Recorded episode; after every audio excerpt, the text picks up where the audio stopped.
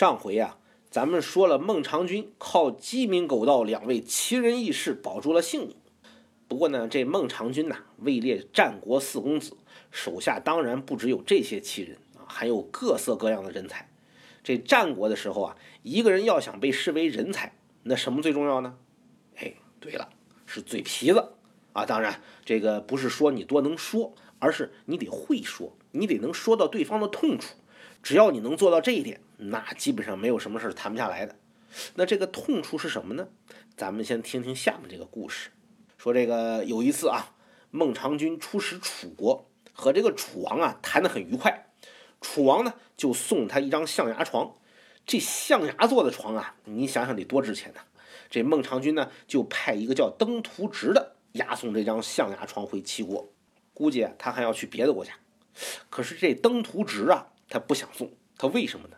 因为这张床啊实在是太珍贵了，还别说路上弄丢了。就算是磕破个角，他把老婆孩子卖了都赔不起。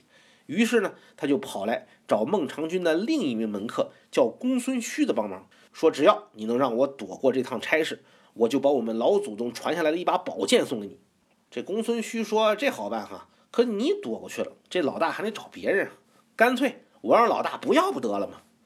这邓图直一愣啊，哦，让我躲过这趟差事，我觉得就够费劲了，你还能让老大直接不要了？行嘞。那我看看你怎么整。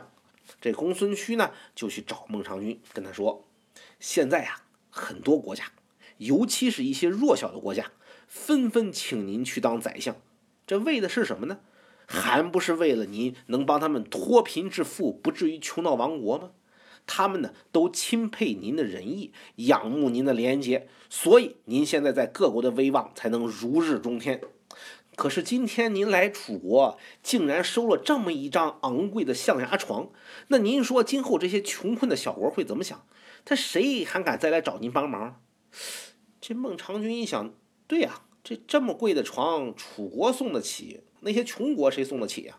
我今天要是收了这张床，那些穷国肯定就不好意思再来找我了呀。那我这威望靠谁去提升啊？干脆不要了。于是孟尝君就拒绝了楚王的这份厚礼。可是这孟尝君多聪明，没过多久就琢磨过味儿来了。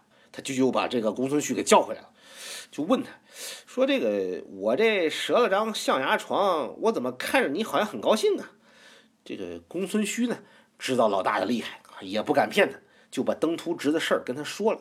嘿，这孟尝君听了也没生气啊，不光没生气，还直接贴了张告示挂在门上，说说只要能扬我的名声。制止我的过失，有意见尽管提，就算是你私下收人东西都没关系。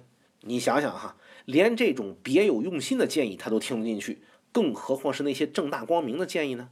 这么从善如流，这孟尝君他想不成功也难呢。话又说回来了，这个公孙胥呢是个会说话的人，他就说到了孟尝君的痛处，把这件办不成的事给办成了。这痛处是什么呢？其实就是两个字儿：利益。